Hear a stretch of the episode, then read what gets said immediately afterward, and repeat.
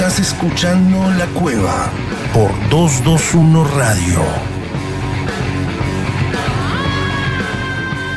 Bueno, ahora sí, ¿eh? comenzamos. Suena Led Zeppelin de fondo y aquí estamos. Nosotros, como cada jueves, somos La Cueva. Siempre lo decimos en 221 Radio, en el 103.1. Hasta las 22 vamos, como siempre, para escuchar y para hablar de buena música con las secciones características de Axel Velázquez, que desde México nos va a hablar seguramente de algún disco o algún referente del rock internacional. Con el doctor Fernando Garay para hablar de rock argentino, rock nacional. Y también con Santiago Patiño. Veremos si hay algún lanzamiento en esta semana, en este último tiempo o alguna curiosidad, como hablamos siempre en cada sección aquí en la cueva los días jueves a las 22, ni bien terminamos, arrancamos con todo, pero en Radio Perio, la repetición también como cada semana. Hoy programa 28 y hoy en la entrevista como siempre, tenemos a un referente o del rock argentino, ¿sí? bien digo, o del rock nacional. Vamos a hablar con una referente, pero del blues en castellano, con Débora Dixon, una de las fundadoras de la Blanca Blues, también de los Redonditos de Ricota, mucho tiempo corista del Indio Solar, incluso hoy en día con los fundamentalistas del aire acondicionado, también tocó con la Mississippi, con Papo, bueno, tiene su propia banda de jazz y de blues hace muchos años, una genia, Débora Dixon, además una garganta, una voz privilegiada. Vamos a estar hablando en la entrevista como cada semana en un ratito nomás con ella. Y hoy, como cada semana decimos, es día 7 de octubre y nos gusta arrancar con las efemérides. ¿Qué pasó en el mundo de la música un 7 de octubre? Lo presentamos y te lo cuento, dale. ¿Querés saber qué pasó un día como hoy? Efemérides, efemérides en la Cueva Cultural. La Cueva.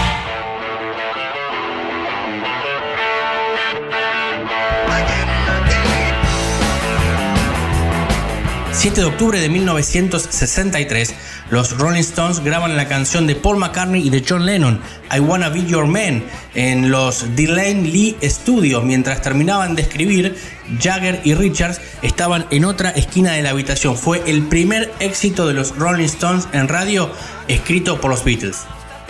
7 de octubre de 1968 nace Tom York, vocalista de Radiohead.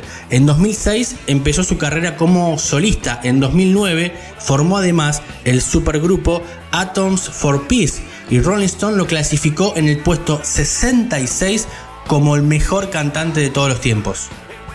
Un 7 de octubre de 1978 se lanza el álbum homónimo de la banda británica Dire Straits con el exitoso sencillo Sultanes del Swing alcanzó el puesto número 4 en el Hot 100 del Billboard y el número 8 en la lista de singles del Reino Unido.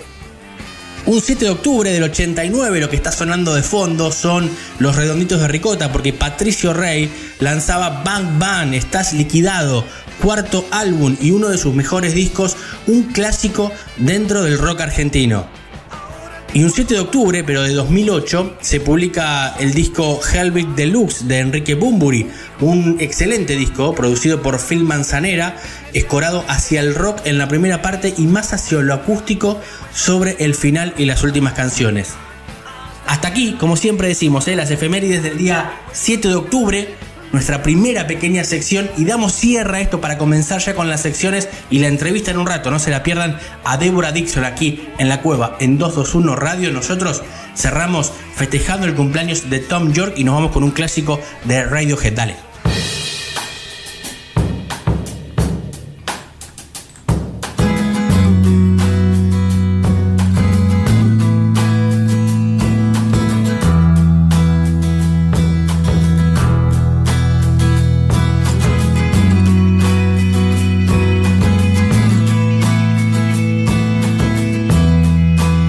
Estás escuchando La Cueva. Animate a entrar.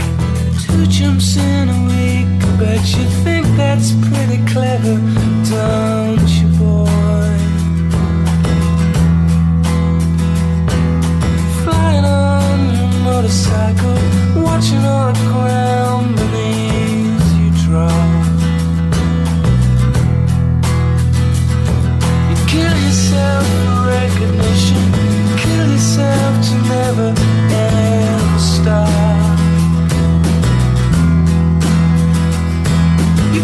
another mirror.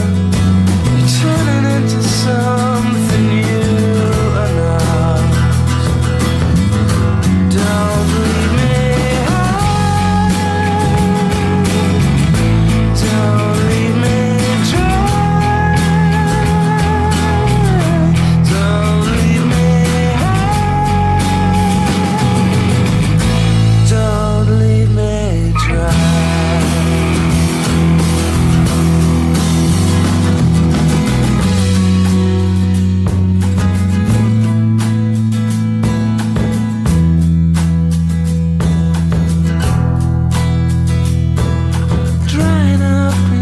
Conversation. You'll be the one who cannot talk. All your insides fall to pieces. You just sit there wishing you could still make love. They're the ones who hate you when you think you got the world. Oh, so stabbed.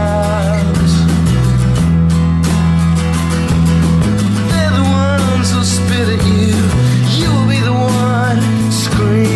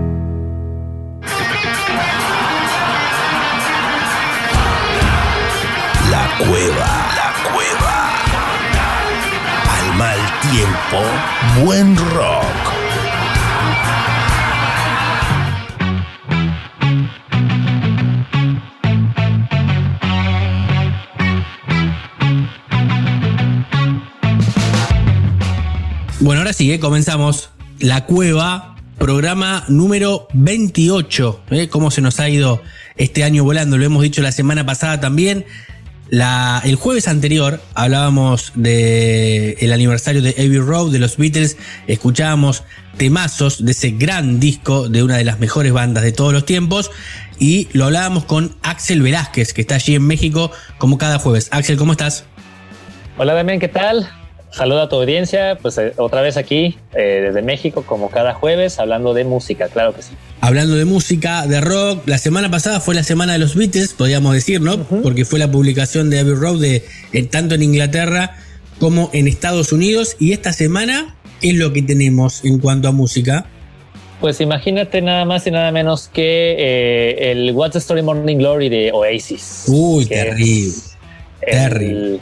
El, abanderado, el disco abanderado del Britpop, fue la etapa más alta y ahorita conmemorando que precisamente en los cines están haciendo, bueno, el regreso de Oasis en Sí. una conmemoración de su concierto de New World. Claro. Pero bueno, ya hablaremos de eso, pero es un fenómeno que ahorita se está, no es muy, no es muy, es reciente hasta cierto punto, 26 años sí, claro. eh, cumple este disco y, y bueno, eh, si el Abbey Road cumple 52 años y este cumple 26, mira, Justo. la mitad. Es increíble, ¿eh? ¿Cómo venimos O sea- con eso? eh? Las- en dos semanas es el disco de. uno de los discos de mi generación.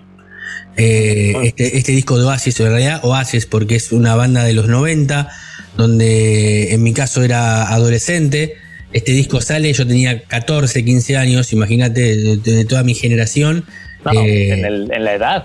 En la edad, en la edad teníamos, éramos la, la generación, yo soy, soy de la generación de Guns N' Roses, de Nirvana, de Pearl Jam, de Oasis. Me parece que fue la, la década del 90 la última gran década de- del rock y de la música. Después han venido muy buenos trabajos, pero más a cuentagotas, ¿no? Así tan seguidos, ¿no? Como, Sí. como pasaban, como pasaba antes. Totalmente de acuerdo. Los 90 yo fue la, la última gran década, y no, por, no porque sea la- la- el, siglo, sino Claro. por la. Por, o sea, uno se refiere a los discos y ahí está la respuesta por lo mismo. Total. Y precisamente Oasis, yo la considero, hablando ya en tema, que Mm. para mí es la, última gran banda de rock. Siempre Sí. lo he considerado. O sea, la, la última, no porque Pearl Jam y que siguen vigentes no lo sean, Sí, porque claro. también tienen su peso, pero creo que a niveles masivos, Sí. a niveles mediáticos, a niveles, vamos, yo no sé, de que el rock y- tenía y de- como los y de reflectores. Claro. Y de éxito, o sea, increíble. Una, es un fenómeno que, que muchos, que, que, que desde los Beatles tal vez no se veía en algunos casos, Sí. aunque fue muy efímero. Sí. Como que Oasis tuvo esa fortuna o algo pasó en su historia y en el espacio temporal, pasó tiempo en los 90, 94, 95, 96, hasta el 97 todavía con el Big Heart Now, el, ese tercer Sí. disco. Cuando que los Beatles en ese, eh, perdón, que mira, ya me estoy confundiendo. Sí, claro. Que Oasis en ese pequeño espacio de tres años es una racha así como súper vertical de éxito, o sea, increíble. Y luego así como sube, bajó. Total. Pero, pero esa fue algo inolvidable porque en ese, en esos, en esos años que duró, que duró la banda, eh, sacaron una, una secuencia de, de discos y de grandes temas y de Sí. grandes clásicos y un impacto muy importante en una escena mundial dominada por el grunge, Claro. que ya estaba muriendo, ya estaba Sí. muriendo, Jorge Ben ya había muerto, Claro, exacto. había, había una, una serie de ausencias muy importantes que no, vamos, que Oasis como ayudó a, a- a poner otra vez en escena al rock. Sí. Lo, lo que defiendo mucho de Oasis es de, es de que el rock, por muy polémicos que fuesen los hermanos Gallagher y en escenarios que se peleaban y demás, es como volver a poner al rock en, el- en los reflectores y no tanto al pop. Y no porque el pop sea malo, sino es como más fácil o más difícil más bien que el rock tenga esos niveles de, de, de popularidad en una Sí. década tan diversa en géneros y tan reciente también. Y Oasis yo siento que lo lograron con las batallas con Blur y todo ese tipo de cosas, Sí. las batallas del Britpop, una cosa increíble. No, es algo, es algo increíble fue, y yo coincido, ya nos vamos a meter de lleno en este Sí. discazo escuchando uno de, los, de sus primeros éxitos.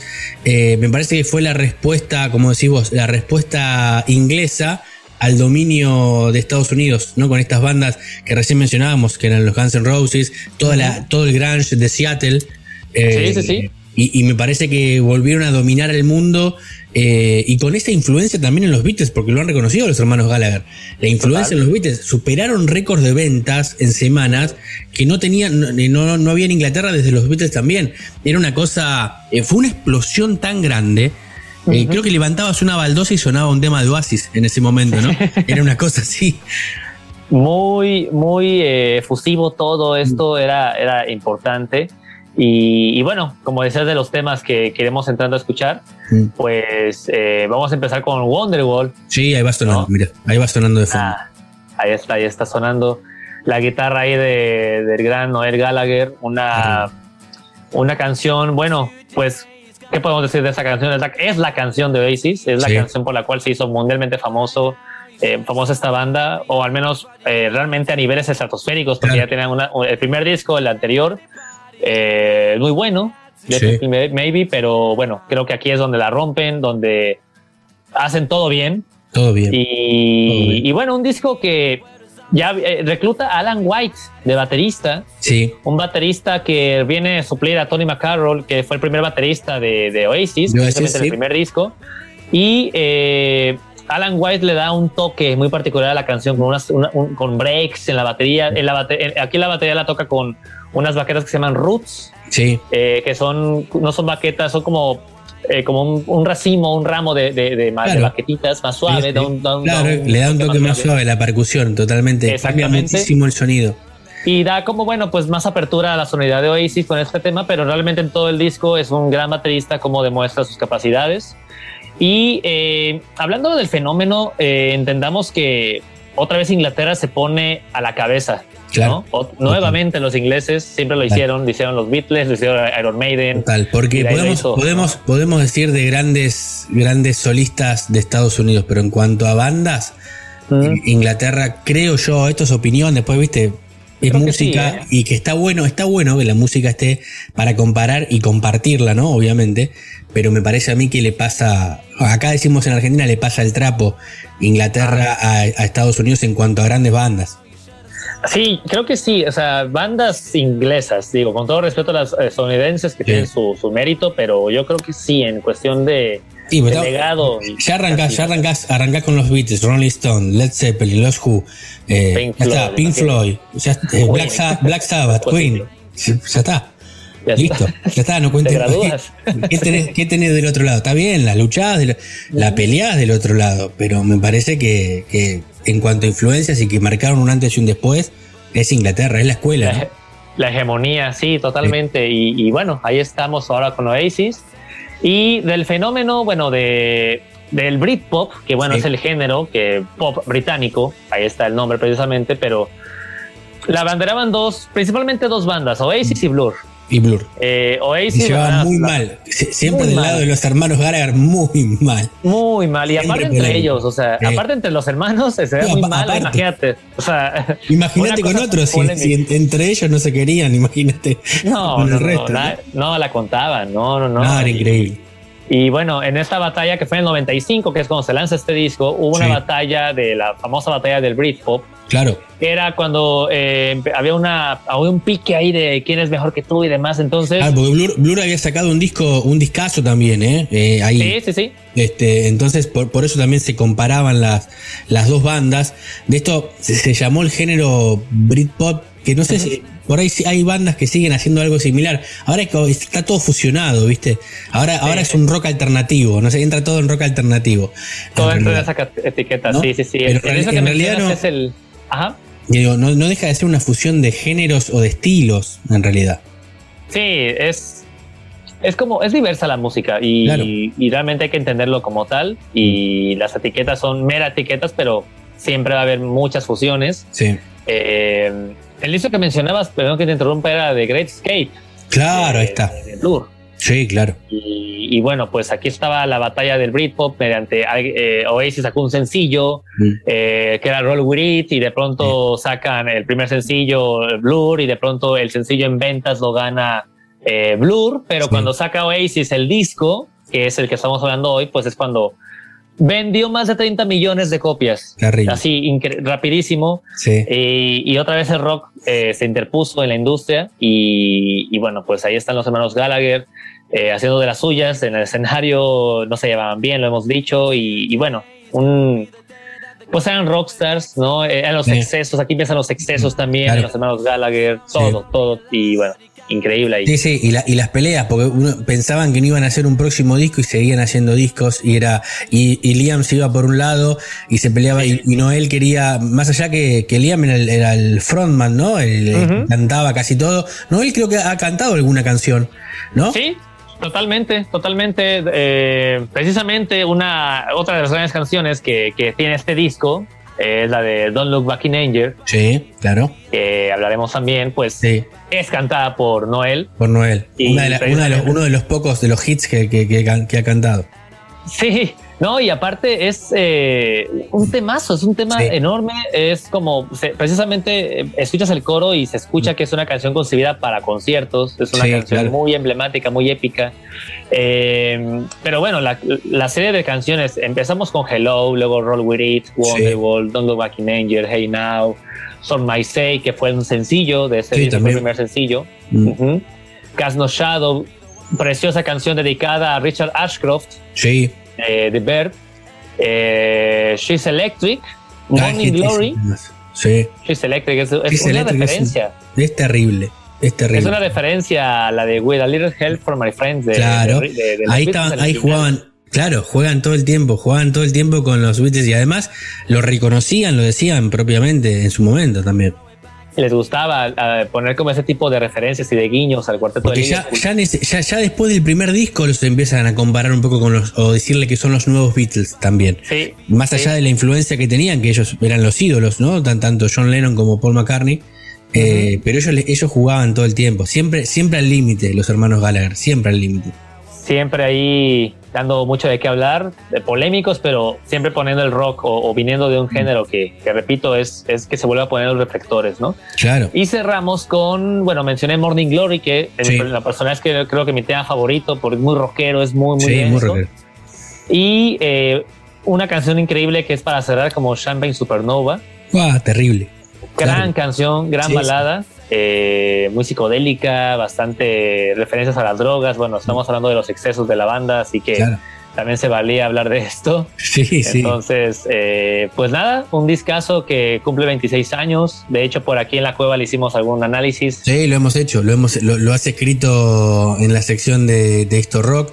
Eh, un gran análisis también, canción, canción por canción. eh, métanse del otro lado a, buscarlo porque es, eh, es maravilloso. La idea, el análisis que haces, desglosás cada tema eh, de una manera maravillosa. Además, con, con cuestiones técnicas y cosas que solamente vos sabés de, de música, pero que, que es verdad porque cuando uno te lee, lo va reconociendo, lo va escuchando, más allá que no sepas de música, eh, de, de la parte técnica, digo, ¿no? De que no seas este músico.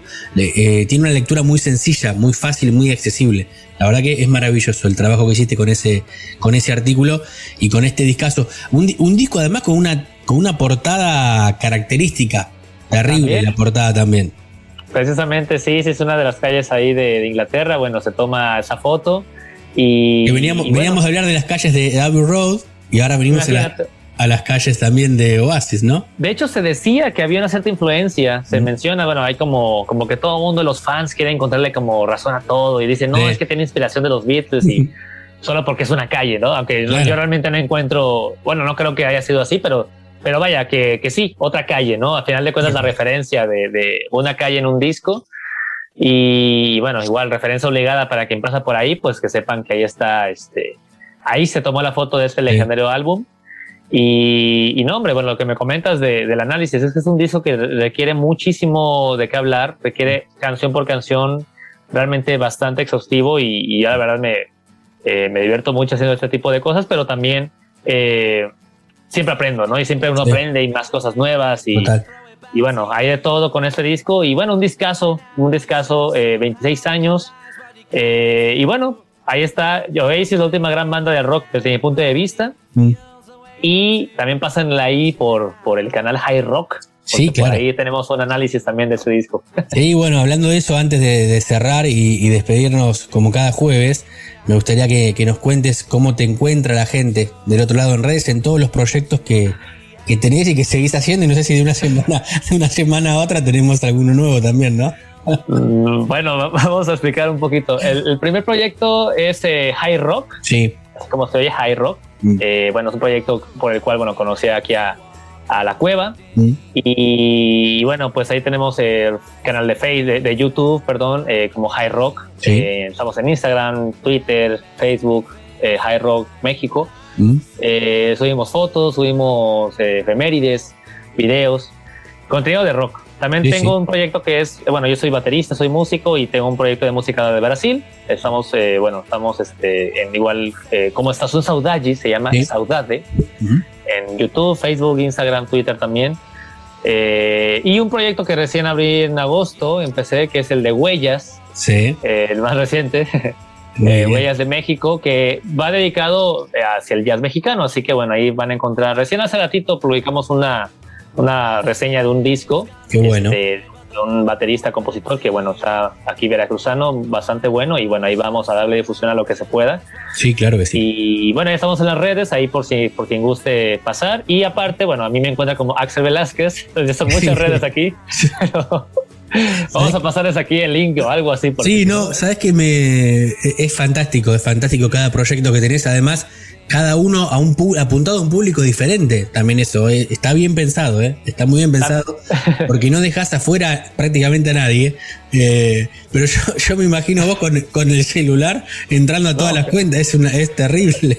No. Es un poco, sí, ya empiezo a sentir eso y no creas, tampoco, tampoco va arrancando y de pronto es como, wow, ¿qué tengo Claro. que hacer para que fluya? No, no, es- bueno, No, bien. disfrutando otras cosas. claro Muy bien, muy bien, pero manejás, manejás muy bien toda la información, todo el contenido y, y también excelente el trabajo en las redes, en, en todas, en cada uno de esos, de esos proyectos, Axel. Bueno, para, para cerrar este, este discazo que hablábamos de Oasis y hablábamos de, de Noel Gallagher, ¿te parece? Ya que no tenía tanto protagonismo en las voces, eh, porque Liam era el que cantaba, nos vamos con un tema de él. Sí, claro que sí. Don't Look Back in Anger, eh, uno de los grandes temas clásicos de la banda. Y fue un volado ahí lo menciono de rápido, fue un volado para ver quién se echaba, la- quién la cantaba. Claro. Y ganó Wonderwall, la ganó Liam y Don't Look Back in Anger la ganó Noel. Así que ahí tenemos Increíble. a un hitazo cantado por Noel. Increíble, increíble, Euro. Gran cierre, Axel. Muchísimas gracias.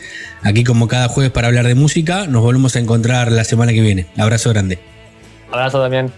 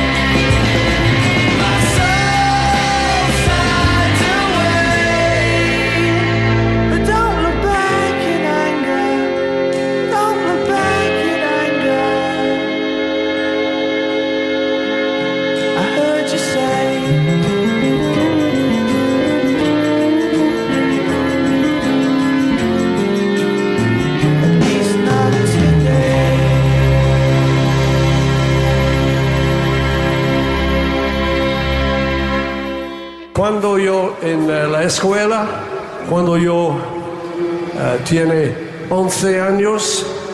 Yo estudio, estudiando, estudiar, estudio something. Español. Naturalmente, amigo, sí. Hey. La cueva. No somos iguales al resto. Y te vas a dar cuenta. And this is what I learned. Tres conejos en un árbol tocando el tambor. Que sí, que no, que sí lo he visto yo.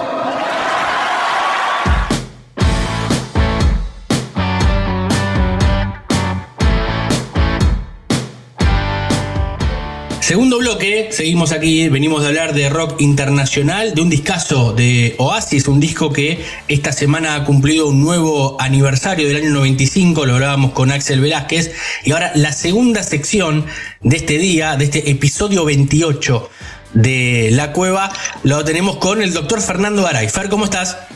¿Qué tal, Puma? ¿Cómo estás? Perfecto, perfecto. Y acá siempre tapado de discos. Sí. Este, tapado de discos. Y claro, una omisión, terrible omisión habíamos hecho en el programa la, en, la, en la columna de discos. Porque Porque- nos faltó almendra. No. Nos faltó almendra. Vos sabés que tenés razón.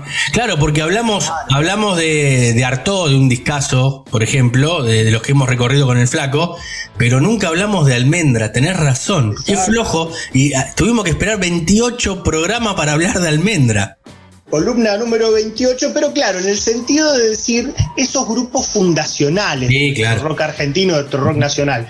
Hicimos Los Gatos, disco de Los Gatos, Sí. eh, el rock de la mujer perdida, hicimos Box Day, hicimos Claro. Manal, hicimos la cofradía de la Flor Solar Sí. de La Plata, pero bueno, nos había quedado pendiente el debut discográfico de Luis Alberto Spinetta y su grupo Almendra, el histórico eh, el long play con el. Chacito, algunos le dicen el hombre de la lágrima, algunos le dicen, Claro. otros le dicen el hombre de la sopapa en la Con cabeza. la sopapa en la cabeza. Un dibujo, un dibujo de, de Luis Alberto, además. Exacto, un dibujo que, que tiene su historia, porque ellos habían este, acordado con la empresa RCA, Sí. este, la, del, la que traía el perrito, Claro. este, eh, hacer el disco debut. Ya habían sacado algunos simples en el 68. Sí. Y en el 69 va a salir el disco debut de Almendra con el eh, dibujo que decíamos en la tapa, que la gente del sello no estaba muy contenta con, con el dibujo. No. Tenían la onda de hacer eh, foto, foto de Claro. los integrantes. Exacto. Se usaba, se usaba mucho en esa época. Claro, recordemos la tapa de los Beatles y la tapa de los Stones, que siempre nos sirven como ejemplo de los máximos Exacto. Sí, sí. Figuraban mucho en la tapa los Beatles Claro. y los Stones, ellos, los, los integrantes. ¿no? Claro. Y el flaco agarró y les cae con el dibujo. Los, los ejecutivos le dicen, no, lo perdimos, lo perdimos el dibujo. Ah, dice el flaco, ¿lo perdieron? Lo hago de nuevo. Así que agarró y, y en muy poco, en muy poco tiempo, por- porque ya estaba la, la cuestión del prensado, lo, lo, lo dibujó y lo, se lo Increíble. tuvieron que poner porque el tipo se los daba en la mano enfrente, ¿viste? Claro, No qué- había excusa. Qué increíble, qué, qué, qué historia, sí, esa, eh, unas peleas que van a ser históricas del flaco Claro. con los directivos de las, Siempre. de las compañías. Y él siempre con eso, queriendo imponer su proyecto artístico que él había pensado con ese dibujo en la Claro, por, por sobre lo comercial. Además, fíjate qué razón, qué razón tuvo el flaco, ¿no? Más allá de que termina siendo un disco icónico del rock argentino, la tapa también. Y yo no sé si la tapa con la foto de los cuatro hubiese sido hubiese tenido la misma repercusión que, que ese dibujo, porque es un dibujo, eh, un dibujo que de remera. Sí, remeras de, de- de rock argentino de- dentro de lo comercial terminó vendiendo seguramente mucho más que una foto con las cuatro caras. Escuchame, icónico, quedó en la historia del rock, del diseño. ¿Y cuántos discos hay con la foto de los integrantes? Sí. Miles. Se pierden. ¿Cuántos hay con, pero ¿cuántos hay con un dibujo así? No. Uno solo. Exacto. Ahí está la mente de los ejecutivos que no la veían y el Claro. flaco decía, no, esto es una creación artística, tengo mis letras, Claro. tengo mi dibujo. Pasa que el flaco, el flaco siempre relacionado con eso, ¿no? Con, obviamente en las poesías, con sus letras, que ya vamos a ir, a ir metiéndonos ahí de lleno en el disco con, el- con alguna canción de fondo, pero también era un gran dibujante, el flaco, siempre le gustó el arte.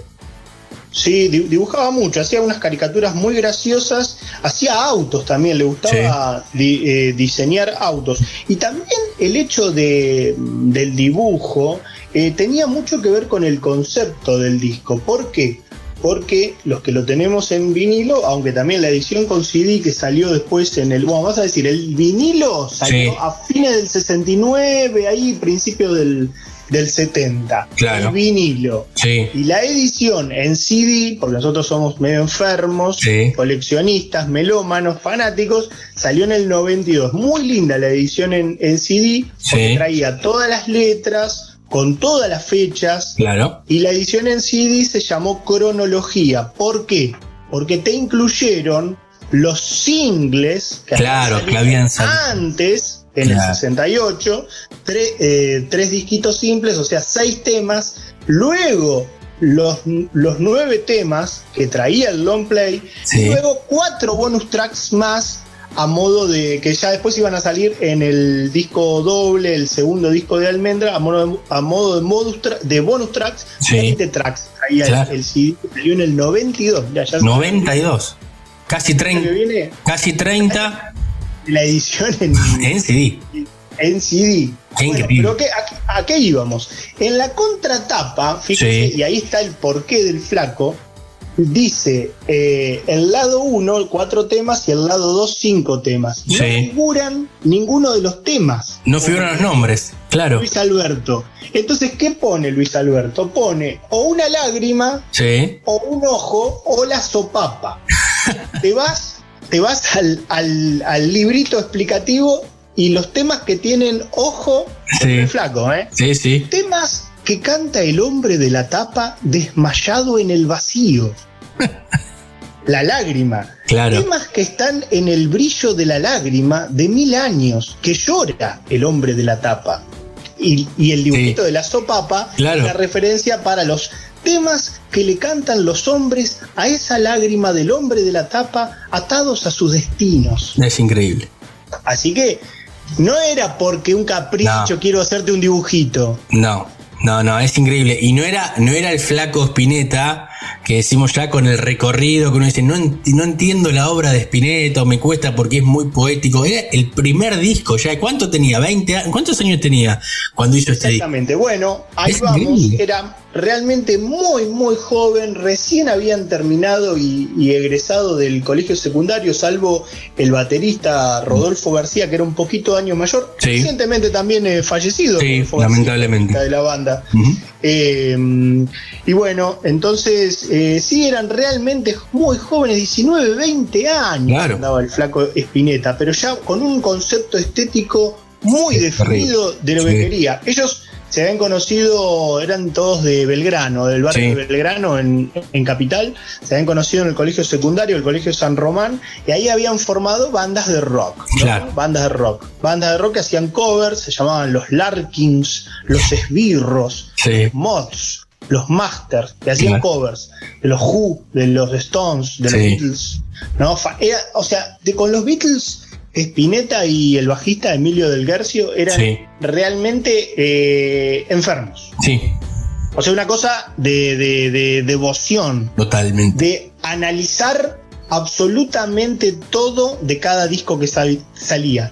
Tapa, letra, eh, los instrumentos que veían en las fotos que llegaba Sí, de alguna todo. revista. O sea, era una cosa que los direct- di- directamente los volvió locos. Claro, lo volvió. Sí, sí, fue un, fue un clic. Ahí se, dieron cuenta que querían dedicarse también a esto, además, ¿no? Eh, de- después de, los Beatles, de lo que llegaba. Bueno, no solamente pasó, como decís vos, con el Flaco, con Emilio, con muchísimos músicos, también Lito Nevia en algún momento lo, lo- ha mencionado. Es como que los Beatles le cambió la cabeza, le cambió la cabeza al mundo, ¿no? Los Beatles, obviamente.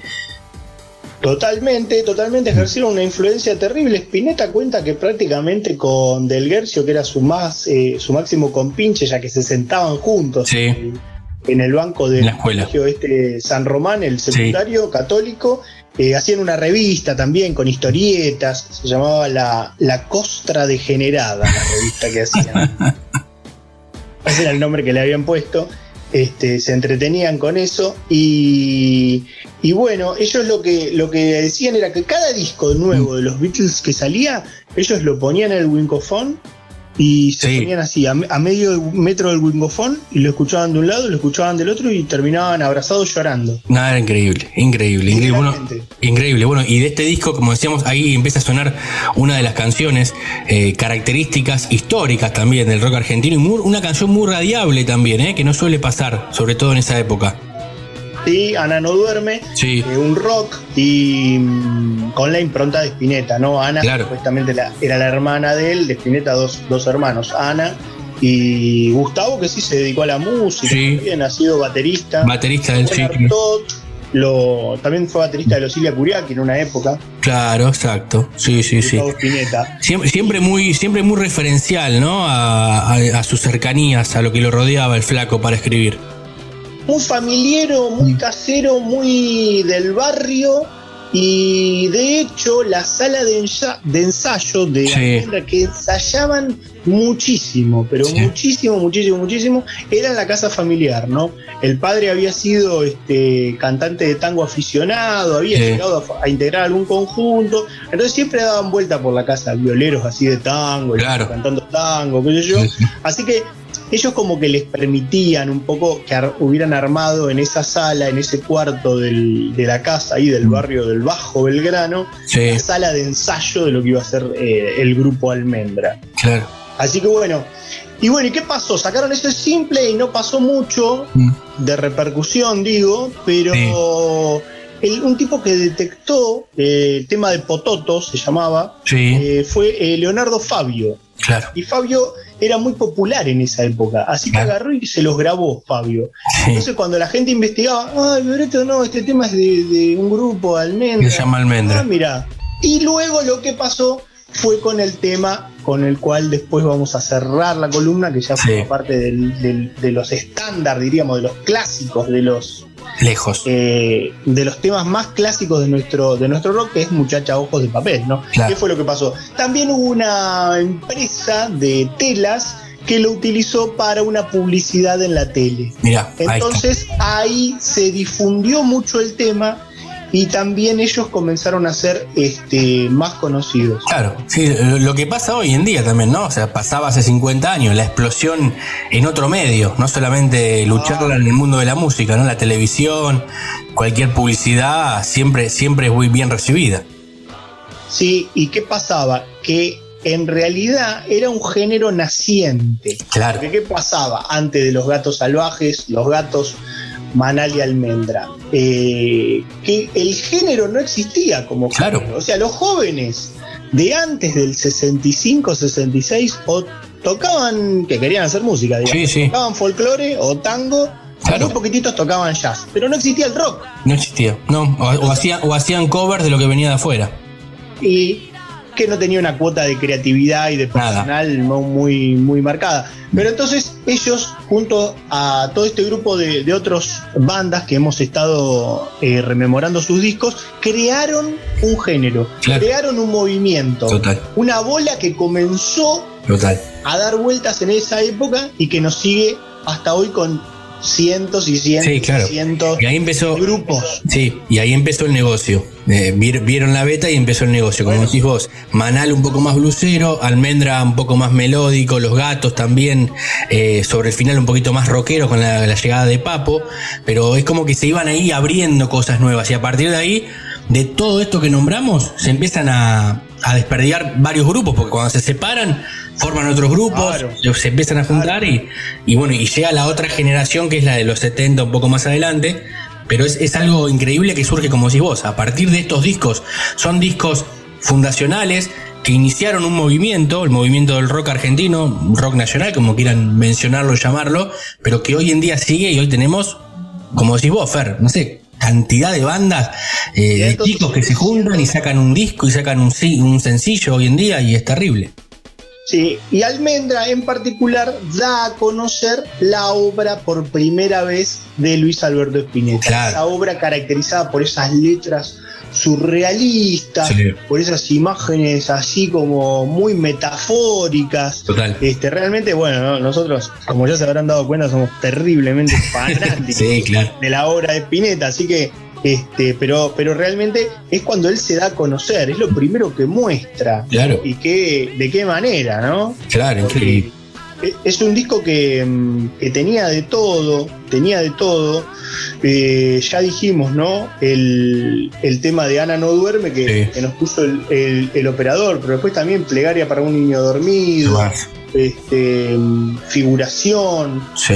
y muy, muy, muy surrealista el flaco también, con- con- porque él- él- ellos también le daban mucha bola a no solamente a los Beatles, sino también le daban bola al tango, ¿viste? Claro, sí, sí. escuchar a Piazzolla. Y por eso también las, le- las letras, las historias, ¿no? Salían de ahí también, ¿no? El- Y, y otra cosa también a tener en cuenta, eh, que eso sí, por influencia de los Beatles, es que eh, van a incluir también eh, gente ahí de, de músicos de, de formación clásica. Y eso hacían mucho los Beatles con George Martin. sí. Porque, por ejemplo, en el va a haber órgano, arpa, viola, violín, eh, Total. campanas, fagot, corno, flauta, ¿ves? Todos los, todos los instrumentos de una orquesta, digamos. Sí, sí. Y los Beatles, con George Martin, lo hacían muchísimo eso. Claro, claro, No se exactamente. quedaban solamente con los instrumentos eh, Y no, además te- de tenía, la formación de rock. tenían a George Harrison que era multiinstrumentista, tocaba cualquier cosa, George. Bueno, Era algo fantástico.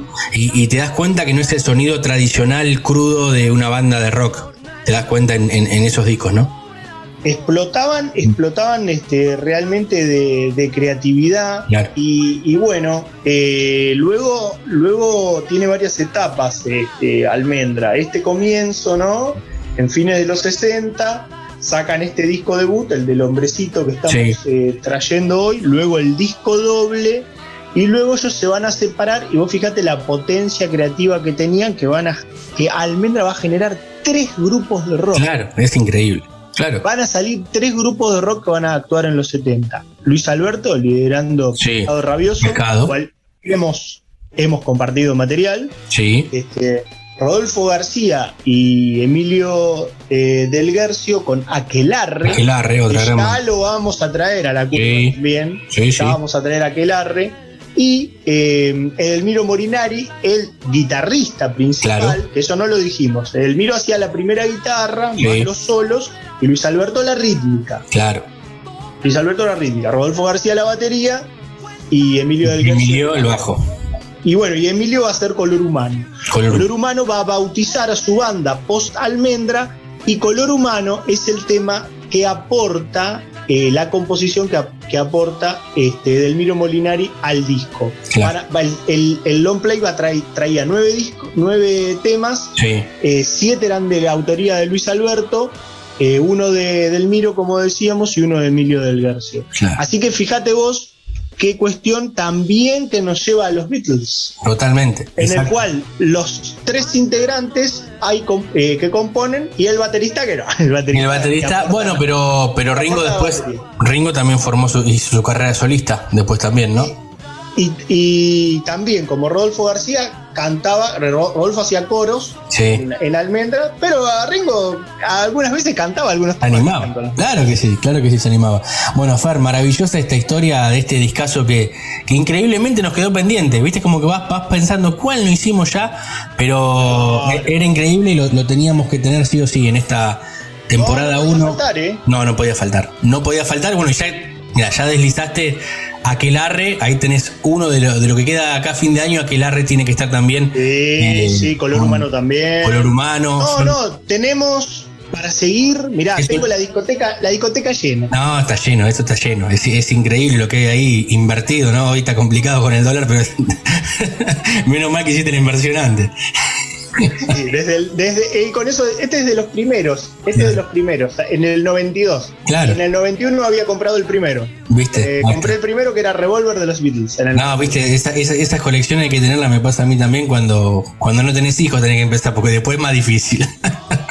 Pero bueno, bueno, Fer, fantástico eh, este discazo de Almendra. Nos vamos con, con el tema que me habías prometido. Entonces, con el tema por excelencia, uno escucha ya. Clásico el- el Una pastillita te digo. A ver. Se lo, de- se lo dedicó a su novia de entonces, Cristina Bustamante. Ella era la muchacha de ojo de papel Y el día que lo estrenó, estaba ella en el teatro, se levantó y se fue porque estaban peleados. Así que mirá qué anécdota. Mirá el lujo que se dio Cristina, ¿eh?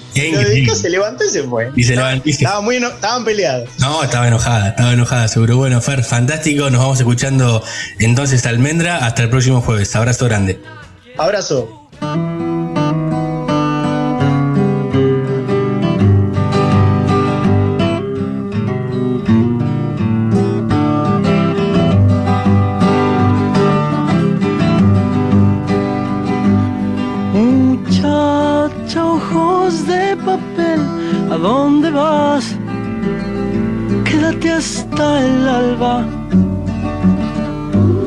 Muchacha, pequeños pies, no corras más. Quédate hasta el alba. Sueña un sueño despacito entre mis manos hasta que por la ventana suba el sol. Muchacha no corras más, tu tiempo es hoy. Y no hables más, muchacha, corazón de tiza, cuando todo duerma, te robaré un color. No hables más, muchacha, corazón de tiza. Cuando todo duerma, te robaré un color. Muchacha, voz de gorrión, ¿a dónde vas? Quédate hasta el día. Muchacha, pechos de miel, no corras más, quédate hasta el día.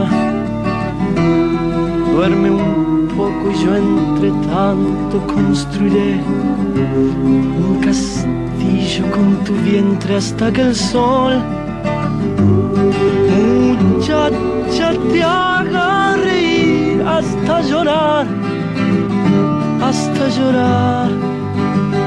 Y no hables más, muchacha, corazón de tiza, cuando todo duerma, te roba el color.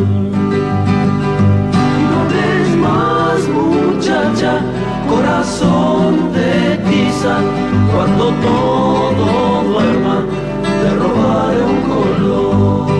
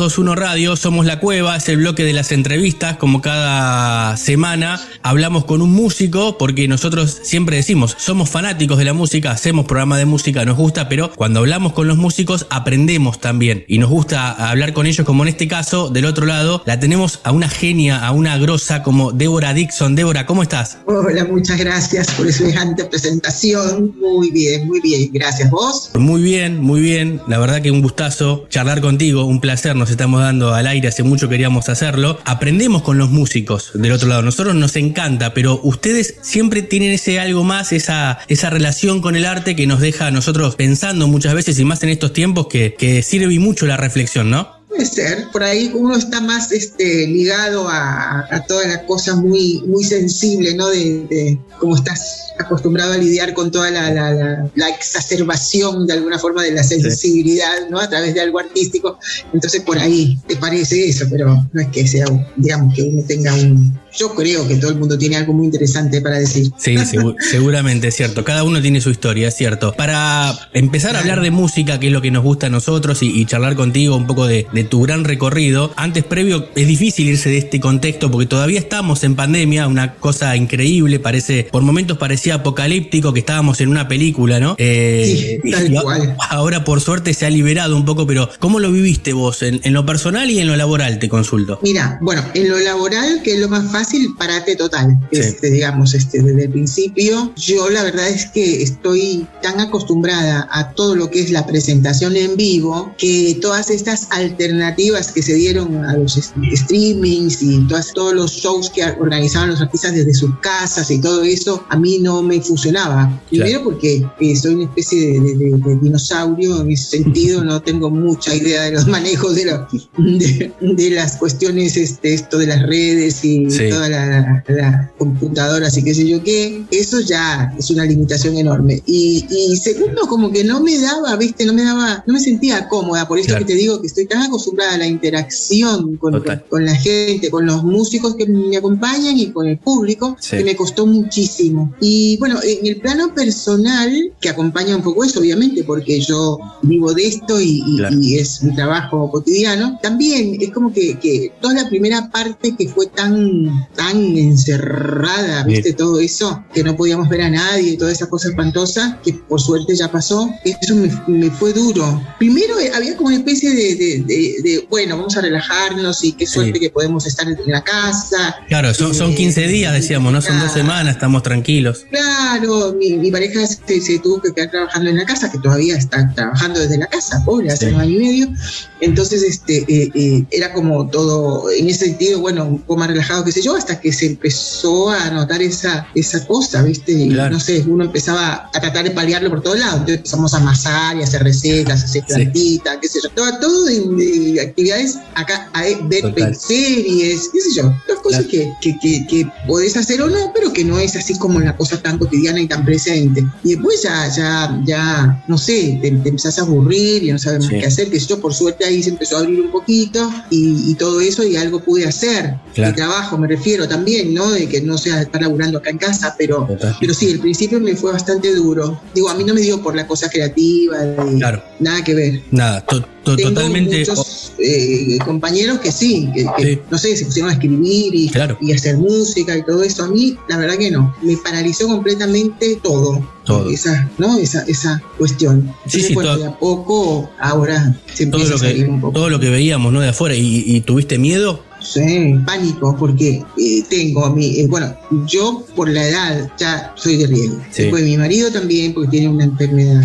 Después mi nietita, que, que tiene 12 años, eh, es asmática. Sí. Y entonces, bueno, ahí la teníamos que cuidar como un cristal. De hecho, le agarró en el medio una cosa que pensábamos que era COVID, que era horrible, pero bueno, eh, en fin. Entonces sí, tenía sí. miedo bastante y durante bastante tiempo. Eh, digamos, cuando ya nos empezamos a vacunar, Mm. ahí bajó un poquitito la, la- la- la ansiedad eh, esa y bueno, no sé, volví a empezar con psicólogo, todo, porque Sí, sí. ya no me bancaba más. claro Así claro total, bueno, pero total. ahora sí, por suerte bueno por suerte esperemos que lo peor ya haya pasado eh, con el tema de las vacunas ha bajado y, y bueno y, y esta reapertura me decís no te llevaste bien no te sentiste cómoda con los streaming con las redes con esto es como que hoy en día viste es como que el, No. el músico que no está es como que queda fuera de algo no porque llegó con Quedaste todo afuera. Llegó para quedarse.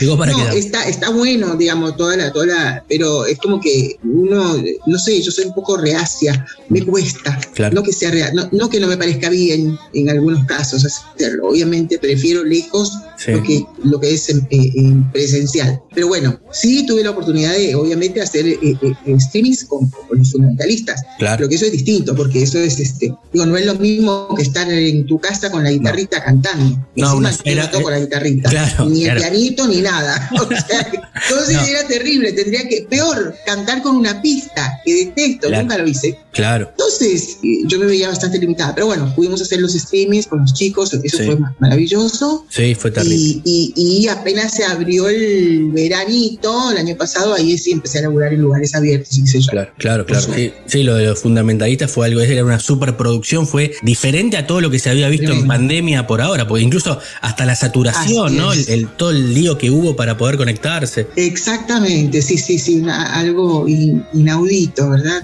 Sí, totalmente increíble. O sea, ya sabíamos que iba a ser algo muy multitudinario, pero a ese nivel, Sí. ¿no? Y no te lo puedes imaginar nunca. No, Entonces yo pienso, ¿no? Y, y es, es, este, ¿cómo, cómo, cómo haces para, para manejar eso, ¿no? Porque Claro. muy fuerte, la verdad que está genial, pero Claro. fuerte, sí, sí, tremendo. No, fue, fue maravilloso, fue maravilloso. Y, y llevándote un poco hacia atrás, y después vamos a volver a, a tu presente, a los proyectos, que me cuentes un poco qué es lo que ahora. Gracias a Dios se puede empezar a, planificar tal vez un poco más. Vos arrancás en, el, en el 92, si no tengo mal el dato, con las Blanca Blues, porque vos no cantabas antes. No eh, profesionalmente. Claro. ¿no? Siempre de, de reunión familiar o de amigos, de cosas así, en colegio, no sé, esas cosas. Claro, y, y- y Pero tenés no, no, profesionalmente no. esa primera foto que te conecta a, a la música, imagino, en Costa Rica, escuchando en tu casa, con, con tu familia. ¿Qué se escuchaba? ¿Qué, qué es lo que vos, eh, cuáles son tus influencias? Sí, yo tengo muy presente todo eso porque en mi familia eh, siempre hubo mucha música, ¿no? Siempre. eh, entonces eh, tengo tanto imágenes de, de- de-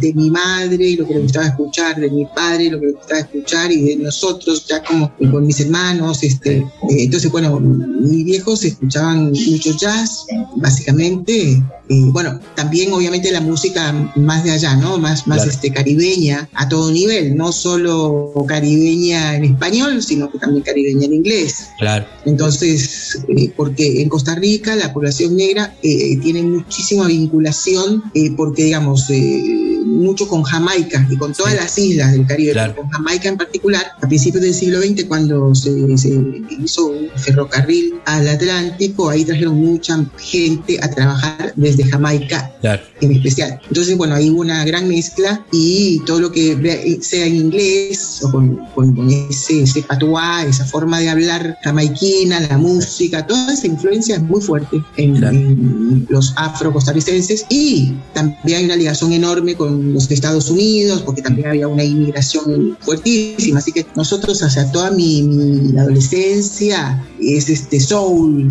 Sí, soul claro. básicamente. Claro. Sí, sí, a full. Entonces, Claro. todo eso, pero también se escuchaban boleros, salsa, todo eso, todo, ¿no? Lo todo mezclado. de, de- la Y- zona. Eh, y, Sí, y el, calipso, ¿no? El calipso es una es un ritmo de allá, ¿no?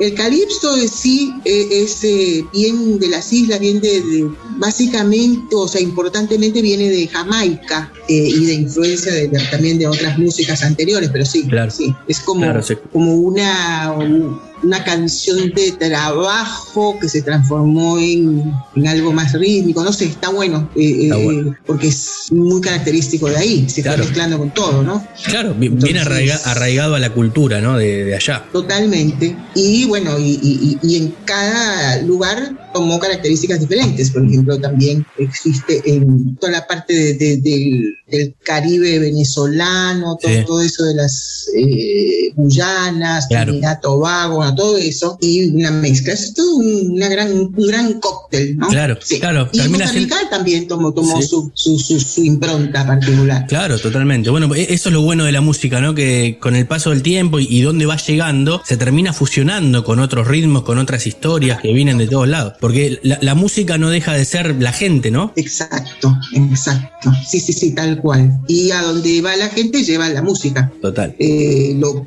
eh, lo que sea, ¿no? Eh, Claro. Instrumentos, este, vivencias, cantos, el, el lenguaje. Así que sí, eso es, eso es muy vivo. Todo lo que tiene que ver con la música es totalmente vivo, en evolución constante y permanente. Claro. Es, es riquísimo, ¿no? Como, como, como terreno. Sí, sí, exacto. Bueno, nos estamos dando un, un placer enorme aquí en 221 Radio hablando con Débora Dixon. Eh, Débora, bueno, me contabas de esas influencias de, de- de chica, bueno, pero volviendo a, acá a Argentina, porque vos eh, eh, estás en Costa Rica, primero creo que tenés un paso previo por Colombia, si no leí mal tu historia, ¿no? Sí, viví, mira, viví un tiempo en Francia, Mm. otro en España, después Colombia y después vine para, para Argentina. Claro. Y aquí me quedé. Claro, vos, sos eh, traductora de francés, profesora de francés. También. Sí, sí, sí, sí, sí, exacto. Empecé siendo, haciendo eso acá. En realidad me terminé de recibir acá de profesora y traductora, pero trabajé unos añitos nada más de eso. Claro. Es como que empecé con el tema de la música Sí. y pronto tuve que tomar la decisión, ¿no? De, de qué hacía, a qué me dedicaba, porque, porque gracias a Dios empezó a ir muy bien todo el tema Black and Blues, ¿no? Que Claro. primero fue como algo así que todavía no, por lo menos yo no me lo había planteado como algo actividad principal y, y Sí. sin embargo nos empezó a ir muy bien y me empecé a entusiasmar mucho y todas, etcétera. Entonces, bueno, porque las otras chicas sí, ya se dedicaban a la música. Claro. Y era yo la única que no. Entonces, bueno, fue como, como, como dándose toda esta, esta cosa que terminó en que yo sí tomé la decisión de, bueno, dejar lo otro y nunca más volví a, a- a dedicarme al francés, digamos, ¿no? Jamás. Sí, no. Bueno, y no, no- no te arrepentís de ninguna decisión porque le, le metiste la música y, es algo nada, maravilloso. Sí, sí, sí, totalmente, sí, sí, tal cual, sí. Es como que encontré, porque siempre estuve Mm. ahí, ¿no? Medio eh, eh, flirteando, Yendo y viniendo. Con la- eh, claro, con la música, pero nunca lo había, lo había jamás planteado a mí misma como como, como, como mi, mi cosa principal. Es como Claro. que con toda esta movida descubrí como mi verdadera eh, esencia o vocación, ¿no? Eso está bueno, sí, porque que se ve que lo tenía ahí, pero no lo había, no lo había como asimilado, no lo había, no sé, esas cosas que pasan en la vida. Sí, sí, sí, sí, pero Así también bueno. son, son momentos, se tenía que dar en ese momento y Sí. se dio, ¿no? Pues fue una explosión en, en la década del Exacto. 90, fue, fue terrible Sí. y a partir de ahí, no solamente con el blues, eh, una relación muy, muy cercana al rock argentino, el blues en castellano, ¿no? Porque Exacto. es, es increíble, tocaste, cantaste con, no sé con quién te quedó, no, no te quedó cantar, ¿no? Porque metés Papo, eh, la Mississippi, Los Redondos, bueno, ahora con el Indio, obviamente, Fito Páez, bueno, y todos. Sí, sí, un montón, la verdad que sí, he sido privilegiada así, a ese nivel, sí, sí, sí. Es, es algo, es algo maravilloso. Y, y formar parte de los fundamentalistas, porque no es fácil, ¿eh? Eh, imagino, porque es una presión, todo lo que viene, que decíamos, esta locura de la gente, ¿no? Esta tradición que vienen de los redondos, del indio, pero también el indio, yo, yo imagino, ¿no? El indio armándose una banda, una super banda, pues es como si fuera una selección. Los mejores de cada instrumento, los mejores, y, y- y él obviamente orquestando todo, pero es algo maravilloso sentirlo. ¿Qué, qué sentís estando en el escenario vos del otro lado ante lo que, lo que ve la gente, ¿no? Porque no, no, no se puede creer, es algo cultural también. Claro, sí, es, es eso. Bueno, yo, yo lo que siento es que, primero que, que, digamos, estando de este lado del escenario, eh, eh, el, el espectáculo que yo veo es otro, ¿no? Es, es Claro. el público. Eso Sí. es para mí el espectáculo, es increíble, Sí. increíble, algo inexplicable. Pero además, como yo me siento parte de ese, de ese fervor de, de- de- de público, Sí. entonces es como ida y vuelta bien fuerte, ¿no? Porque Claro. vos estás arriba, pero estás entusiasmado igual que ellos ahí. Total. Entonces, este, todos alrededor de la figura del indio, ¿no? Eh, Sí. Eso es muy fuerte. La verdad es que eh, es, es un privilegio, definitivamente, sentir que, que- que uno está, ¿no? Eh, es como que, como que está formando parte de esa historia que. ¿no? que, que- Sí, queda. Queda, queda. Sí, sí, porque Que en queda, 30, en es 40, en, en 100 años va- van a quedar los registros y, y es increíble, ¿no? Bueno, e- estos son los Es muy mojones. fuerte como tomar conciencia de eso, porque Total. Por ahí uno es inconsciente de eso, pero cuando ves este, esta envergadura de, Mm. de cosas que, que suceden ¿no? alrededor de la figura del niño, no podés no pensar, ¿no? Claro. Y, y como tratar de bajar a tierra, ¿qué pasa? ¿Qué, qué es todo esto? Sí, sí, sí, sí. La verdad que es increíble. Es, es increíble. Bueno. Y te, te pregunto por la música actual argentina. ¿Sos de escuchar a algún artista? ¿Viste? Hay muchísimos nuevos artistas, grandes artistas, mucha mujer Hay también. muchísimos nuevos, muchísimo. Estoy bastante en contacto con, con mujeres en, en el ámbito del blues, porque Sí. hay, hay como todo un movimiento, ¿no? De, de- Sí. de- de- de mujeres dentro del blues, está buenísimo. Entonces, como, como, como de alguna manera nosotras, Black and Blues, somos precursoras, entonces Claro. nos, nos convocan mucho. ¿no? Entonces, eh, ahí estoy escuchando eh, cosas muy lindas, alucinantes, muy, muy grosas, ¿no? De- Sí, sí, sí. desde ese lugar, no solo, digamos, rememorando o explicando por ahí, ¿no? La historia, de dónde viene, qué sé yo, sino reivindicando el papel de la mujer, porque en el blues el papel de la mujer es importantísimo, digo, eh, eh, fue Hay pionera al lado del Total. hombre en, en- en- en el blues original, ¿verdad? Claro, el famoso el blues, el blues negro de Chicago. Muchísimas cantantes mujeres, hubo, muchísimas. Sí, claro, Claro, y de antes, o sea, entonces Sí. eh, eh, todo eso hay, hay movida acá que lo está contando, explicando, cantando, etcétera. Más las composiciones propias y todo, eso está Claro. muy bueno. Y pues a nivel de toda la música, o sea, hay una, una, una gran movida de gente muy joven haciendo muy buena música. Sí. Eh, a mí me pasa que por ahí, viste que uno eh, eh, es como que siempre se aferra a volver a escuchar lo que ya le gusta de Sí, antes. claro. O sea que no me, no me es fácil por ahí. Pero como tengo tanta data de, no sé, de alumnos o gente que, o mis hijos que me dicen, Sí. escucha esto, o compañeros, o que sea, entonces estás ahí sí que toda la cuestión del navegar Sí. en YouTube es un- algo de nunca terminar. ¿no? Una cosa te lleva a la otra. Sí, la verdad que estoy bastante empapada. De, de- de cosas nuevas que están sucediendo y que enhorabuena, porque la verdad que Sí. no estoy de acuerdo cuando dicen que, que no hay música nueva, buena, que eso. Yo creo que hay un montón y buenísimo. Sí, Y Lo totalmente. que pasa es que uno no está acostumbrado a, a escucharlo o- y, y que se está produciendo como todo un revuelo ahí por abajo, ¿viste? Porque-. Sí, sí. a un nivel que por ahí uno no lo entiende. No, el, el te- el tema, es como que volvió el tema del under, viste, de los bares, de las salas, un poco A full. escondidas, ¿no? Y sí, y eso está en, en estas, en las redes y todo eso. Claro, claro.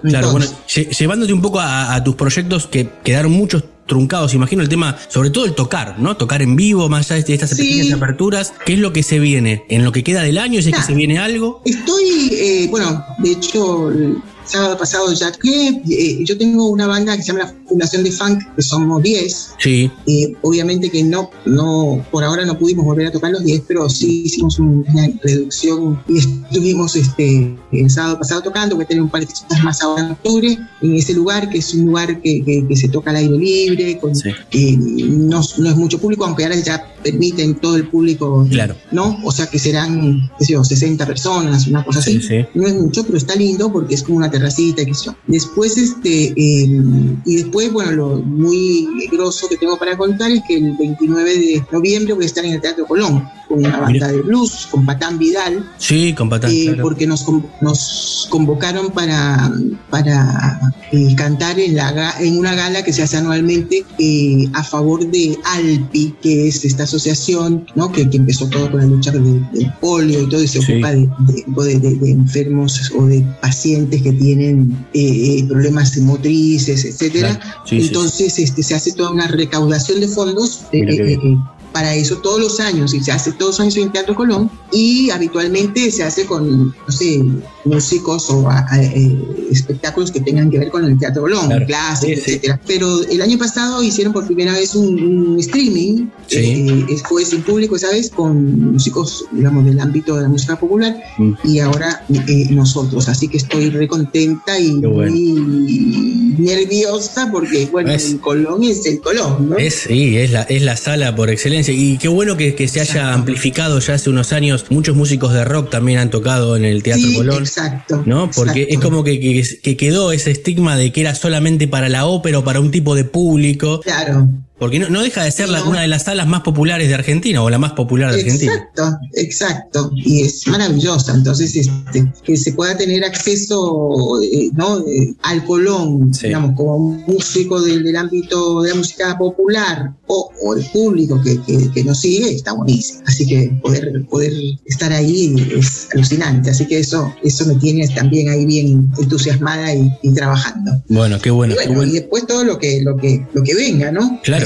Dado que se ha dado esta apertura, bueno, igual yo voy con mucha precaución y mucho cuidado, pero sí, sí, sí, sí. Y eso, eso hace bien, porque la verdad que estar ahí parado, viste, no, no, no, no está bueno. No, no, pero no, no, no solamente lo necesitan ustedes como artistas, sino nosotros del otro lado. Después de Yo creo que tanto lo que veníamos hablando, de tantos miedos, sufrimientos, pérdidas, ¿no? Que, que uno ha tenido seguramente. Exacto, Eh, muchísimas. muchísimo, lamentablemente. muchísimas eh, pérdidas, es horrible. Sí, poder disfrutar de, de los artistas, no, no solamente hablo de la música, ¿no? Esto del teatro, de, de cualquier tipo de arte, eh, es algo maravilloso. Sí. Es algo Yo maravilloso. creo que se va, se está dando, me parece a mí, y se va a dar Sí. como una especie de como, como de explosión a todo ese nivel, porque mucho, mucho tiempo uno reprimido y todo eso, pero, pero me refiero a lo nuevo también, ¿no? Que Sí. irrumpe con toda fuerza y con toda... Y me parece fantástico. Sí, es fantástico. Que. Fíjate que, que todas las todas las bandas, todo, eh, eh, llenos en todos lados, por, por suerte, porque la gente quiere verlos, es algo nuevo, Sí. necesita también, bueno, y además este- esta cuestión por ahora de protocolos que te reduce también el tema del aforo. Pero sí, ojalá, ojalá que sí y que ya, eh, si Dios quiere, haya quedado esto o todo lo peor en, en el pasado. Débora, eh, agradecerte, agradecerte estos, estos minutos aquí con nosotros, un gustazo, siempre hacemos recorridos con, con muchísimos músicos y artistas y, la verdad que tenerte en este ciclo es un, un orgullo grande para nosotros. Lo mejor para vos, para lo que viene, eh, dentro de lo artístico, en lo personal también, obviamente. Y siempre cerramos las charlas pidiéndole al artista que haga la elección musical. La, la- con la canción que te quieras despedir, con esa canción nos vamos y cerramos esta entrevista agradeciéndote este tiempo acá. Bueno, primero muchas gracias a, a vos también por este espacio, a ustedes, y, y- y desearles lo mejor también a todo nivel. Eh,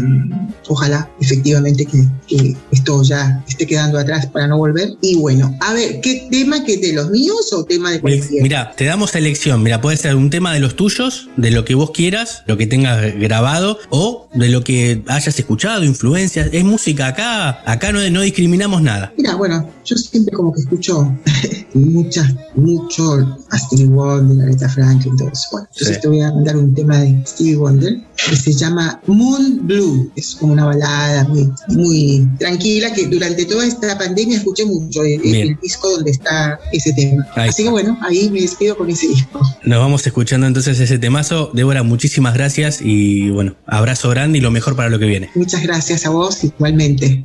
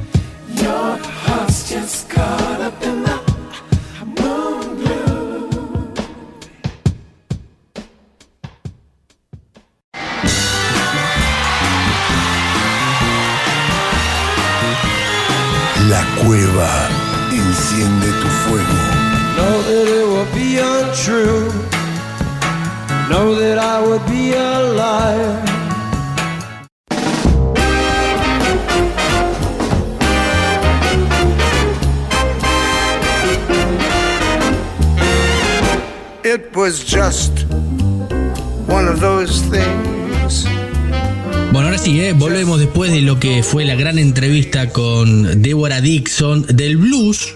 De Débora, de una de las mejores cantantes de blues de, de Argentina y del mundo, me animaría a decir, en la actualidad.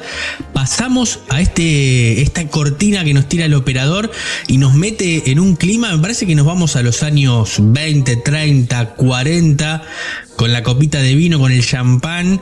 Parecemos una película de Jane Bond, pero del otro lado lo tenemos a Santiago Patiño para hablar, imagino, sobre esto que estamos escuchando de fondo, una maravilla. Santi, ¿cómo estás?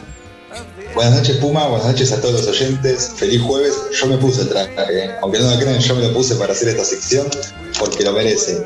Traje o alguna bata de baño, ¿no? Estás Claro. en tu casa, Sí, o en sí. el spa, vas al spa, viste, te atienden, esta musiquita de fondo que justamente, bueno, eh, no hace falta casi ni nombrarlos, ¿no? Dos potencias de distintas épocas, eh, un referente de- del jazz y, y parte del soul de, de aquella época, y después un artista pop que hasta se la comparó con Madonna, con Britney, Sí. como la nueva reina, estamos hablando de Lady Gaga y Tony Bennett, dos artistas completamente distintos con géneros distintos que ya se habían reunido en 2014 cuando hicieron el álbum Chick to Chick y ahora están presentando nuevamente una composición juntos desde estudio y esto es Love for Sale, el nuevo álbum que salió justamente el pasado 30 de septiembre de este año, por supuesto. Qué bueno, sí, es, es algo maravilloso, es inconfundible esa voz de, de Tony Bennett y el acompañamiento magistral de, de Lady Gaga en lo que es esta, este, este segundo disco de un dueto que parecía que quedaba en ese disco, año 2014, decías recién vos, y siete años después, con un Tony Bennett pasando los 90 años largos, una maravilla y con una voz impecable, increíble. Por eso digo, volvemos, eh, eh, nos metimos de, de, de- de galera y bastón, como se suele decir, ¿no? Para, para lo que es esta sección y hablar de este discazo entre dos potencias de dos épocas totalmente distintas. Sí, sin duda alguna. Pensás que una potencia que es Lady Gaga justamente tiene 35 años. Sí. La otra nada más nada menos que Tony Bennett 95. Nada, la bestia. O sea, No. Fíjate la diferencia de edad, fíjate el buen vínculo, fíjate la química. Sí. Todo porque si uno busca, eh, principalmente en, en YouTube, obviamente, el video de Chick to Chick y de otras presentaciones que han hecho juntos eh, ambos artistas, eh, es una cosa como de que, digamos, Lady Gaga es un artista que me haga el género que haga, Sí. tener una garganta Oh, terrible. potable, potable para cantar lo que sea, mismo lo, lo demostró en la, en, en la película Nace una estrella, pero es como si junto con Tony Bennett tuvieran una unión de decir, bueno, yo ya tengo todo para hacerlo mejor, pero tengo una especie como de la voz de la experiencia, la voz del y lo tengo ahí como que es un mentor y me está acompañando. Y por otro lado, Tony Bennett, ¿qué le falta a Tony Bennett? Nada, Nada. no, no. pero esta, esta, esta fuerza, esta potencia jovial, por decirlo de alguna manera, esta Sí. cosa joven de Lady Gaga, esta, esta cosa de eh, que, que- que parece parece hecho un chiste, pero es real, de Tony Bennett vestido de traje y Lady Gaga con el pelo verde. Un poco esa locura le faltaba a Tony Bennett en este caso, en la unión, que es fundamental y salen cosas buenísimas como ser Chick to Chick en 2014 y con eh, Just One of Those Things, que es uno de los cortes que estábamos Claro. escuchando recién de, de Terrible. este último disco. Terrible, terrible ese temazo. Ahora vamos a escuchar un cachito de, de otro, un, un fragmento de otro de las canciones y después vamos a cerrar con un clásico también. Es como que Lady Gaga lo rescató, ¿no? Lo trajo al, al futuro a, a Tony Bennett y, y además esas miradas cómplices, esa, esa ternura con la cual se miran, porque parece como si fuera el abuelo y la nieta, pero es algo algo magistral, es recomendable totalmente para que se metan los oyentes del otro lado, no solamente escuchar los dos discos que, que ya están en, en venta, bueno, obviamente uno en 2014, este ahora, este lanzamiento nuevo, eh, Love for Sale, eh, pero es maravilloso verlo también en los videos que han hecho, que se pueden ver en cualquier plataforma, en YouTube, en cualquier otra, eh, ver las miradas cómplices, incluso las grabaciones, hay mucho, mucho video sobre eso, ¿no? Sí, sin dudas, sin dudas. Pensá que para el momento en que sale este primer álbum juntos, Chick to Chick, es cercano a cuando Tony Bennett grabó, grabó los duetos, los famosos Claro. discos de duetos, Sí. donde destacamos, por supuesto, la, eh, la presencia de la aparición de Vicentico, por nombrar un artista Sí. argentino que tuvo lugar ahí. Pero es lo que decimos siempre. Fíjate que hasta grabó con Aretha Franklin, ¿eh? Claro. Pero ni con ellos lle- llegó a tener esta, esta mirada cómplice, que decís vos, esta química que la consiguió y la tuvo, que realmente con, con Lady Gaga, bueno, volviendo un poco a lo que es este último lanzamiento, fue justamente el 29 de junio cuando MTV eh, anunció que iban a hacer nuevamente una colaboración juntos, que es como comentabas vos, como a partir de 2014 siempre se especuló Sí. con hacer algo más, más allá de ese negocio, si es rentable, si es económico, Claro. no, si genera algún ingreso, sabían que era un lindo producto, sabía que había algo potente acá, digamos, sabía que había una química.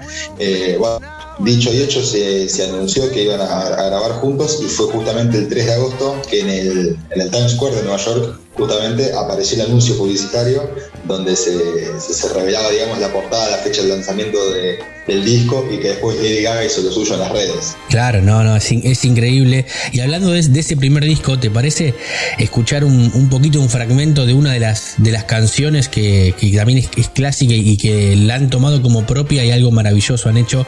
Una, una canción que está, no sé, de- en las películas de, de Estados Unidos, de Hollywood, no sé, en el 20-30% de las películas aparece esa canción, ¿o no? Sí, sin duda, sin duda. Y si no es la canción, eh, parece una que es similar, pero ese estilo por lo menos. Exactamente, bueno, de, de- de qué canción hablamos y la escuchamos un cachito. Dale, Chick to Chick, justamente del álbum de 2014, Chick to Chick. A ver. I'm in heaven,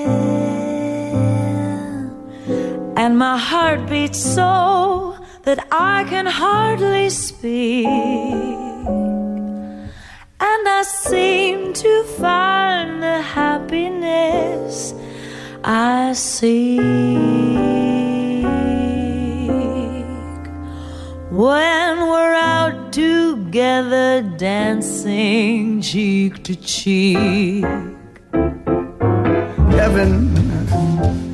I'm in heaven. And the cares that hung around me through the week seem to vanish like a gambler's lucky streak. When we're out together dancing cheek to cheek.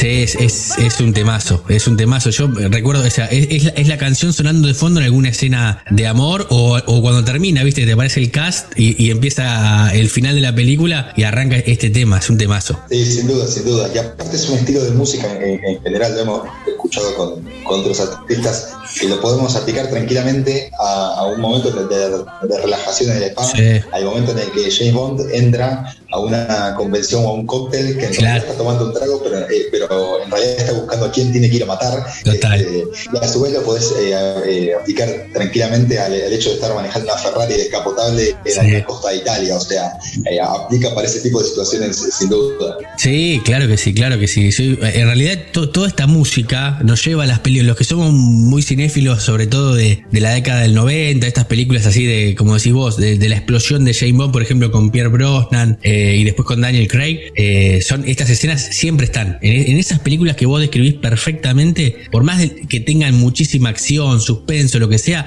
tienen un momento para, el- para ese relax eh, en esa escena y esta canción va perfecta. Sí, sin dudas. Aparte, hacerte una idea de que Lady Gaga ya había como coqueteado, por decirlo de alguna manera, con, con este estilo, más allá de las producciones que, que tuvo con, con, con Tony Bennett en ambos discos, eh, ella llegó a tener su versión jazz de, de sus éxitos, por ejemplo, Claro. Poker Face y This Way, que son los dos temas como más eh, hit, digamos, Sí. de, de- de todo lo que fue su carrera, y que son temas completamente electrónicos y pop. Bueno, tuvieron también sus versiones jazz. Y también un poco como la cuna, ¿no? De, de la Sí. música en general, sobre todo de los gustos y de la impronta que tuvo Lady Gaga a la hora de componer. Ella misma lo dijo, que en su casa se escuchaba eh, a, a veces o por algún tío, por algún conocido, el tema de jazz. Entonces ella no se crió como con una cosa pop. Ella después tuvo su impronta, Mm. se manejó, digamos, se movió por esos géneros, pero el jazz siempre fue como lo principal y lo primordial. Sí, no, fantástico una, una cantante que si bien partió de un género y cuando comenzó, también comenzó muy chica, vamos a decir, recién tiene 35 Lady Gaga. Uno por ahí la, la, imagina con esas canciones que eran muy radiables, muy pop, una fusión electrónica, pero es maravilloso lo que logra con la voz, incluso, bueno, metiéndose eh, en el rock.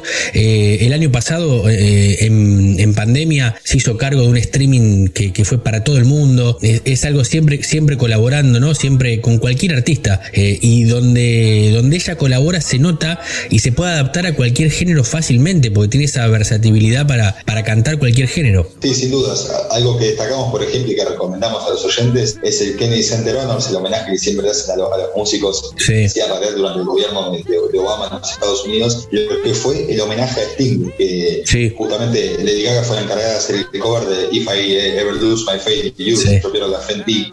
Y, y el despliegue vocal que hace esa muchacha No, es increíble. tocando el piano, vos decís, ya está, viste, si esta piba no me gusta la música que hace, no importa, compro el ticket y no, y no es que tengo que llevar a mi hija, la tengo que llevar a mi novia, o no, no, voy y la compro el entrada porque yo quiero ir a escuchar a esa muchacha. Es, ter- es- es terrible, es terrible porque rompió esa barrera del, del prejuicio de, de mucho rockero viejo, ¿no? También de- del famoso que, que se queda y se encasilla en un género solamente, pero tenés que rendirte a los pies cuando la escuchás cantar porque es algo increíble. Y bueno, ni hablar de lo que ha hecho con Tony Bennett. Ojalá, ojalá les dé el hilo para un disco más, para un tercero. Tony Bennett tiene 95, tiene algunos problemas de salud, está por ahí complicada la cosa.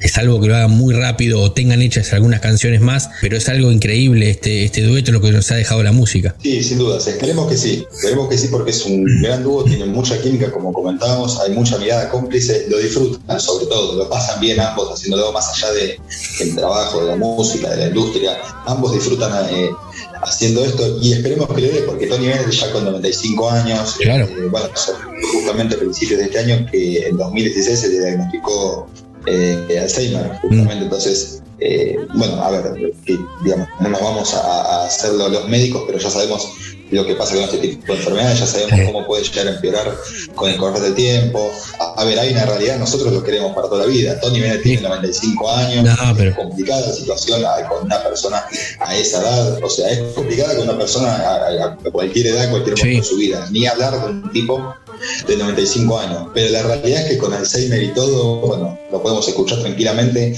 Tony Bennett conserva la voz, conserva, conserva la garganta, Sí. conserva la picardía, estas ganas de jugar y hasta de meterse Claro. siendo alguien joven de 60 años menos que él, Sí, ponerse al nivel de grabar un disco con 10 canciones como es este, Love for Sale. No, es terrible, es terrible, con, con ganas de trabajar, ¿no? A los 95 años, después de todo el recorrido, de la cantidad de shows que ha, que ha hecho durante toda su vida, porque además son, son arti- artistas de escenario, no solamente de discos, Tony Bennett, ¿no? Son esos artistas que por ahí te tocan eh, 25 noches seguidas en un casino en Las Vegas. Eh, entonces, eh, es increíble todo el recorrido y las ganas. Y bueno, no sé cómo estarán después en, el tema de- del Billboard, pero creo que Tony Bennett tiene ya el récord de ser el artista de mayor edad en tener un número uno, creo que fue a los 84, 85 años, una cosa increíble. Creo que le sacó el récord en su momento a Bob Dylan, pero puede tranquilamente, eh, tranquilamente alguna de estas canciones de este disco que salió ahora, llegar al, al número uno y tener el récord a los 95 años y sería totalmente insuperable, me parece. No creo que otro artista lo pueda lograr. No, aparte, fíjate que toda la crítica, por lo menos en Estados Unidos y las revistas más importantes de música a nivel mundial, eh, todas según la crítica dieron entre 4 y 5 estrellas a lo que es este último disco. Claro, Eh, ah, a cual el sexto de estudio de Tony Bennett y el séptimo de, de Lady Gaga. Así que mucho más para decir no hay después de eso, la verdad. No, no. No, no, es algo, es algo increíble, maravilloso, totalmente recomendable. Para el otro, un discazo. Nos traes en el día de hoy un gran lanzamiento. Parece mentira, encaja perfecto para esta segunda hora que, estamos haciendo de este programa de la cueva, porque hicimos toda la primera hora de rock, después nos metemos en el blues y en el jazz. Así somos en la cueva y nos encanta también tener esta, esta variedad de, géneros y de cosas. Y además, siempre decir, del blues y del jazz son los padres de- del rock and roll, que lo que habitualmente hablamos y nos gusta a nosotros. Sí, sí, Cuna sin dudas. Cuna sin dudas. Aprovechamos para recomendar también eh, The Lady and the Legend, documental. Obviamente ves Bien. que hay procesos de grabación entre Tony Bennett y Lady Gaga para nosotros, viste que nos gusta el backstage, Eh, nos, gusta, ir más allá de la música, más allá de la grabación. Eh, recomendable eso, por supuesto, para los oyentes. Bueno, genial, genial recomendación. Eh, Santi, fantástica la sección como siempre. Eh, nos sacamos el traje para ir cerrando ya este programa y escuchamos un temazo de ellos dos, ¿te parece? Temazo de ellos dos y temazo sobre todo de un amigo de Tony Bennett, ¿no? un cómplice con quien compartió escenario también. Bueno, Lady Gaga y Tony Bennett haciendo el cover de Frank Sinatra, I Got You Under My Skin, parte de este nuevo disco Love for Sale. Increíble, nada más para decir. Santi, buen fin de semana, hasta el próximo jueves. Abrazo grande. Hasta la próxima. Hi, Tony. Hi. I'm so happy to see you. Yeah, you look great. Thank you. Same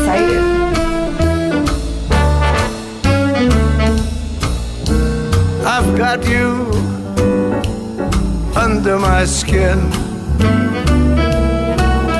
I've got you deep in the heart of me. You're so deep in my heart. You're really a part of me. I've got you Yes, I do. under my skin.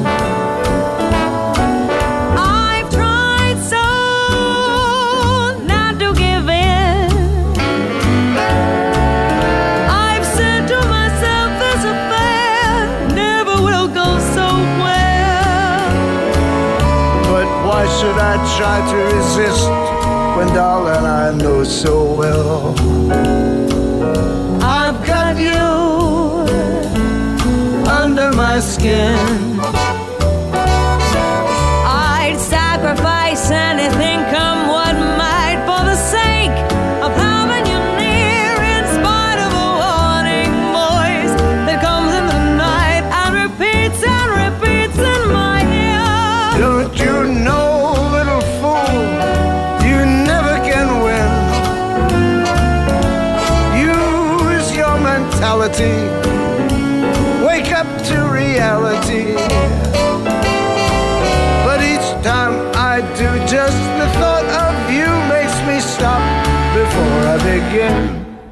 Cause I've got you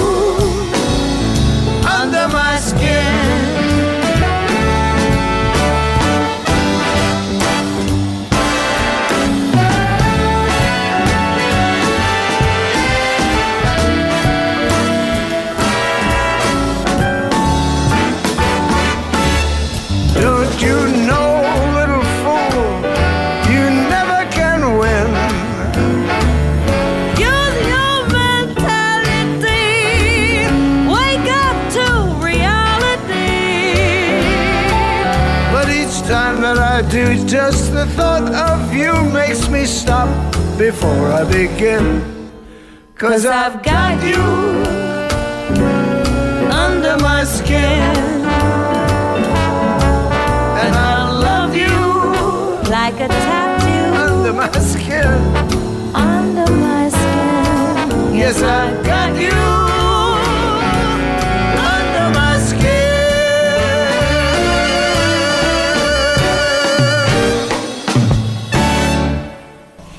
That's a great first pancake.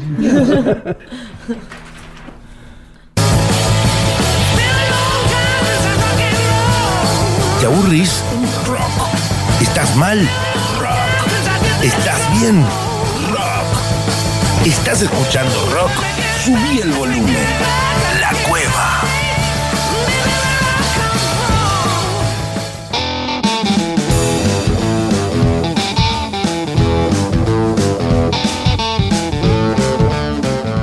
Ahora sí, ¿eh? nos vamos. Última parte de La Cueva. Este, este programa que ha tenido momentos distintos. La primera hora más rockera, hablando del gran disco de bases con Axel Velázquez, también de Almendra de Luis Alberto Spinetta con el doctor Fernando Garay. Y a partir de la segunda hora se transformó en un programa más blusero y más yacero con la entrevista de Deborah Dixon. La gran sección recién veníamos de escuchar a Tony Bennett y Lady Gaga, lo último que han eh, en lo que han colaborado. Tony Bennett, 95 años, increíble, increíble más del lado del, del jazz, como decimos, esta última parte del programa, ¿no es cierto? Que ha sido un programa fantástico, nos encantó hacerlo, ojalá que del otro lado les haya gustado también a ustedes. En un ratito ya a la, arranca la repetición ¿eh? en radioperio.com.ar y nosotros, para darle este cierre a este programa y a esta última hora que hemos charlado de blues y de jazz,